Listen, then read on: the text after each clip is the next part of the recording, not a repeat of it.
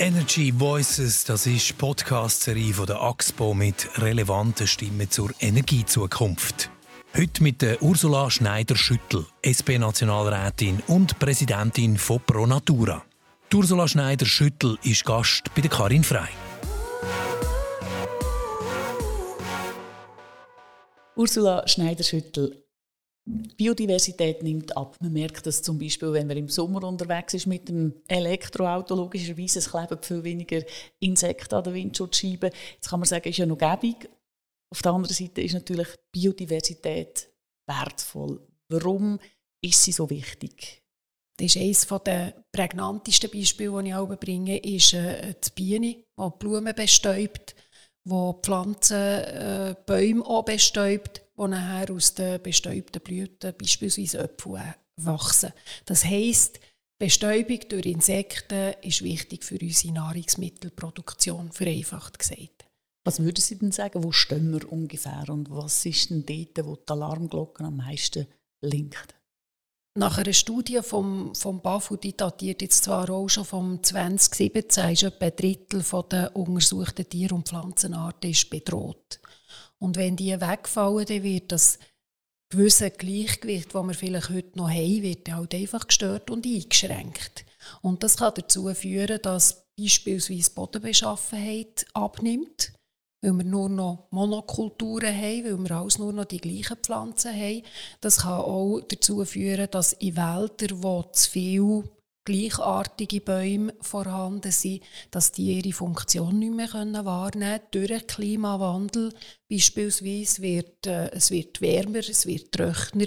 Gewisse Bäume können das nicht mehr prestieren, sterben ab. Man hat schon Fichtensterben gehabt, man hat Buchensterben gehabt oder Buchenwälder, die zurückgegangen sind. Wenn jetzt so ein Wald eine Schutzfunktion hat, Lawinenschutz, äh, der Boden muss zusammengehalten werden, Erosionsschutz, dann ähm, ist das effektiv direkt gefährdet durch das, dass die Bäume könnten absterben Und das heisst, je mehr Vielfalt das wir haben, je mehr verschiedene Bäume das wir haben, beispielsweise in einem Schutzwald, umso besser kann der Wald die Funktion wahrnehmen.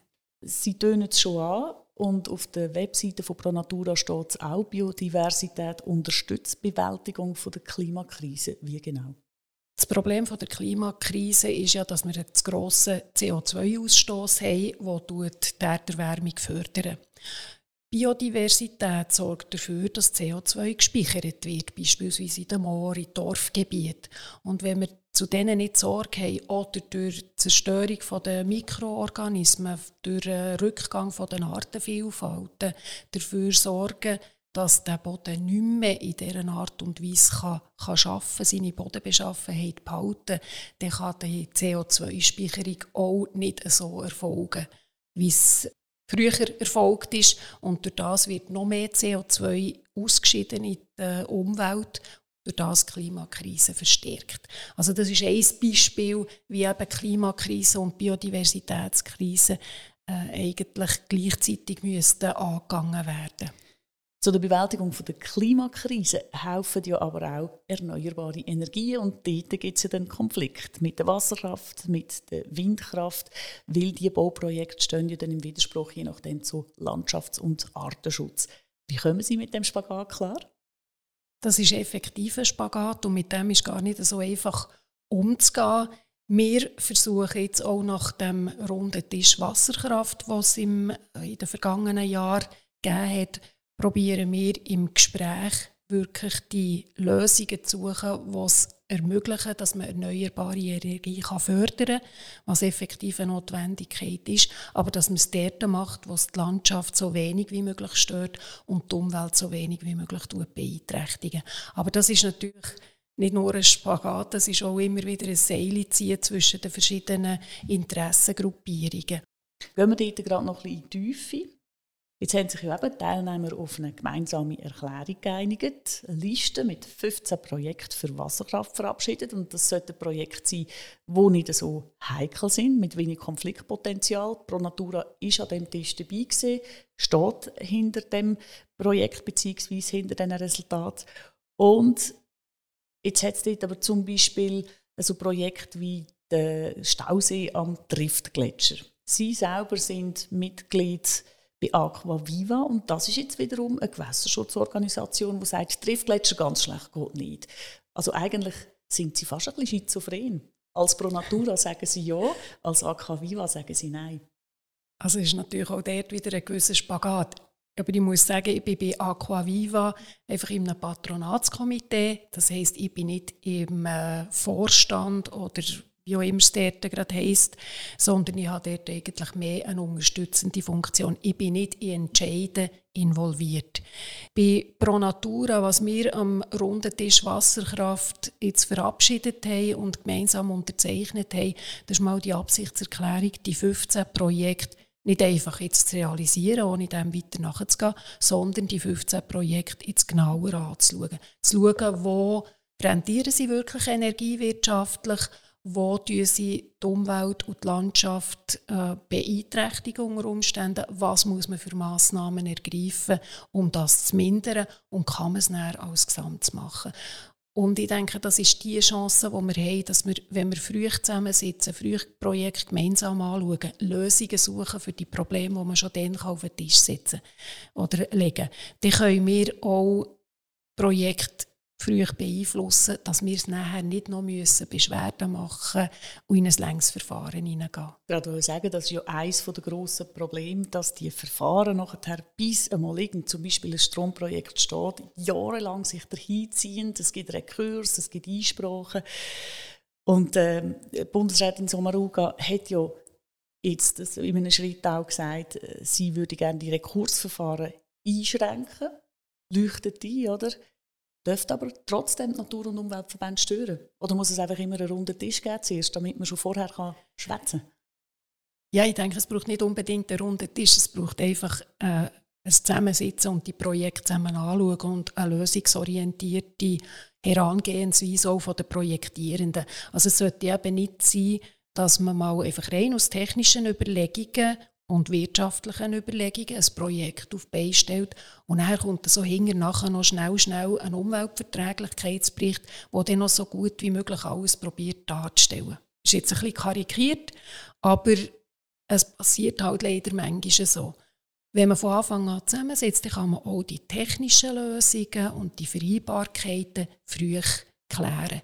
Dann braucht es unter Umständen kein Einspracheverfahren, dann braucht es nachher kein Beschwerdeverfahren. Das heisst, durch das werden die Verfahren kürzer.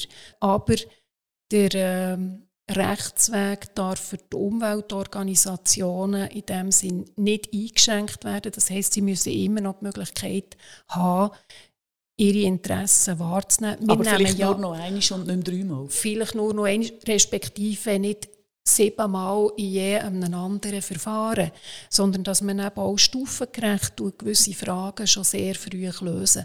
Genau, jetzt gibt es ja in dieser Hinsicht gibt es ja zum Beispiel Biodiversitätsinitiativen, wo sie auch mit dabei sind, wo man gewisse zusätzliche Schutzgebiete ausscheiden Und an dem haben ja den Stromversorger wieder keine Freude. Oder? Die sagen dann, ja, aber dann haben wir keinen Platz mehr für Wasserkraft und Windparks.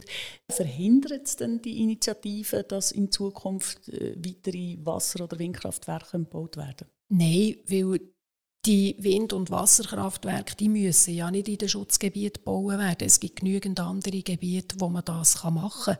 Die muss man in der Planung entsprechend ausscheiden, wie man eben auch muss in der Planung den schutzwürdige Gebiete ausscheiden. Also insofern geht es einfach auch wieder darum zu schauen, was kann man wo am besten machen, ohne einander zu fest in die Quere zu kommen. Aber wie Sie kann sagen, man die Platz hat genug? Platz hat es von mir aus gesehen genug. Und gerade auch was die Stromproduktion anbelangt. Also wir haben jetzt hier vorhin von Wasserkraft und von Windkraft geredet. Es gibt natürlich auch die Photovoltaik. Wir haben schon so viel überbautes und bebautes Gebiet, wo man mit der Photovoltaik sehr viel Strom auch könnte erzeugen Und wenn man dort eine Offensive macht, wenn man dort weitergeht, dann haben wir eigentlich relativ an einem kleinen Ort überhaupt Probleme. Jetzt sind Sie ja nicht nur Präsidentin von Pro Natura, sondern auch SP-Nationalrätin.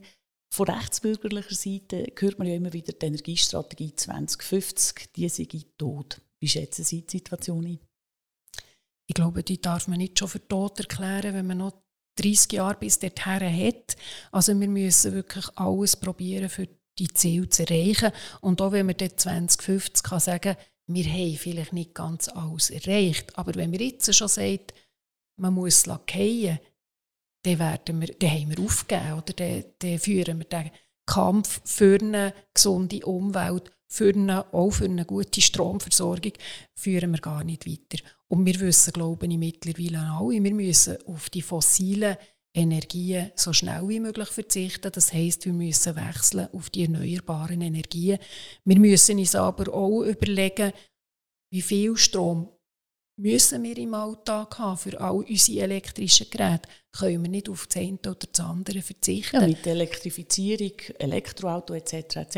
wird es immer mehr werden, ob wir wollen es oder wird, nicht. Ja, es wird immer mehr werden, aber es gibt jetzt auch gerade einen Bericht, der sagt, E-Trottinette beispielsweise, das sind nicht die, die den ökologischen Fortschritt bringen, das sind nicht die, die die äh, fossilen Energien ersetzen, sondern sie ersetzen vielfach das zu Fuß gehen was für die Gesundheit erst noch besser wäre und wo keinen Strom würde brauchen. Also nur weil es Elektro ist, heisst es noch nicht, dass es gut ist. So. Genau. Eines der grossen Probleme gerade auch bei Stromprojekten ist ja, man kann auf Bundesebene oder Kantonsebene etwas beschließen, aber bei den Gemeinden muss man dann umsetzen und dort wird es gerne schwierig.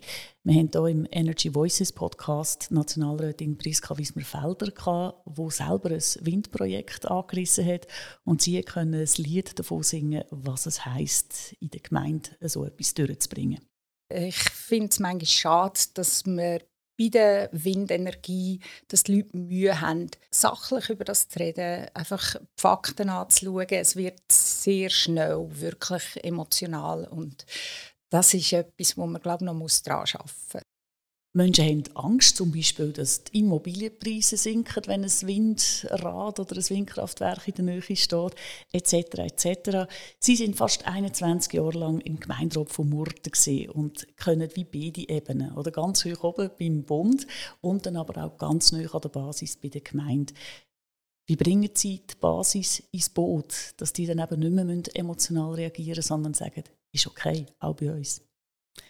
Ich glaube, dort kann man das Gleiche sagen, wie wir auch bei der äh, gemeinsamen Erklärung beim runden Tisch hatten. So früh wie möglich ins Boot holen, so früh wie möglich miteinander reden.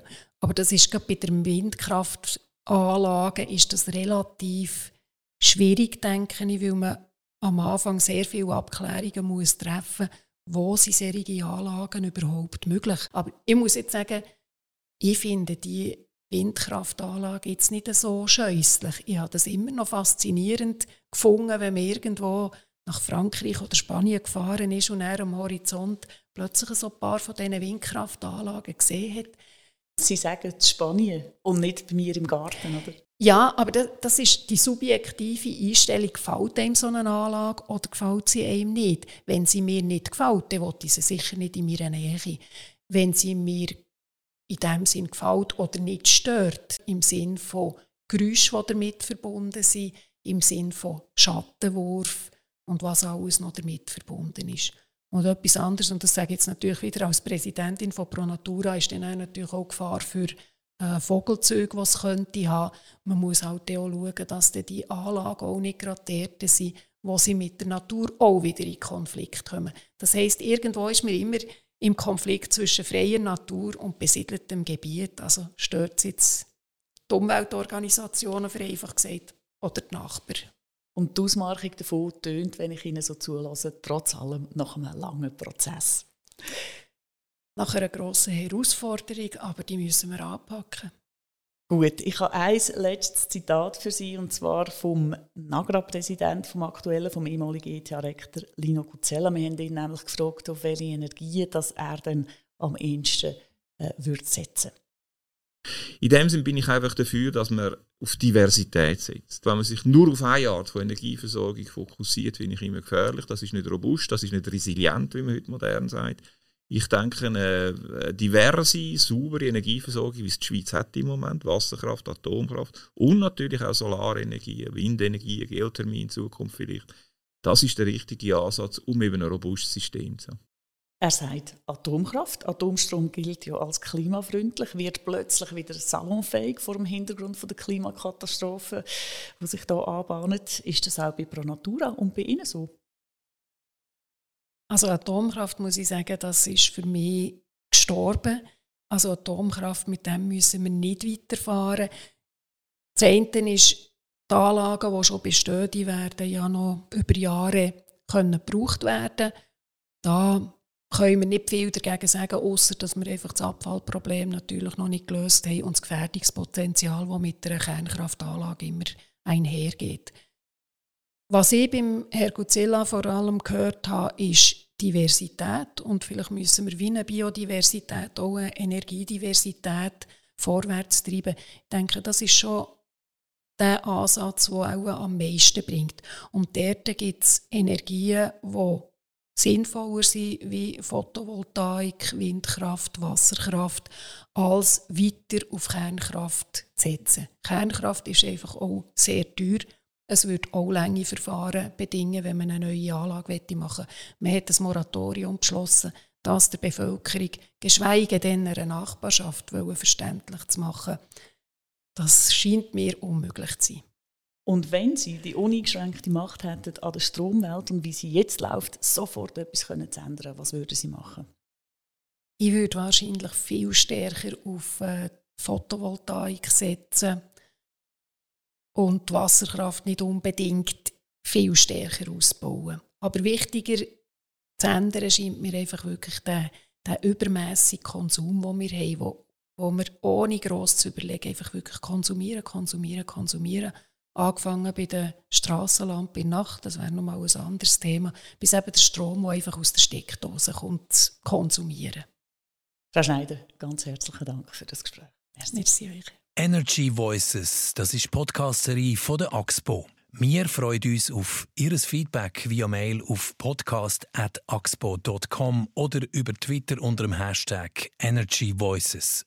Unser nächster Gast ist der Kurt Fluri, Nationalrat, langjähriger Stadtpräsident von Solothurn und Präsident vom Schweizerischen Städteverband. Schön, wenn Sie auch dann dabei sind.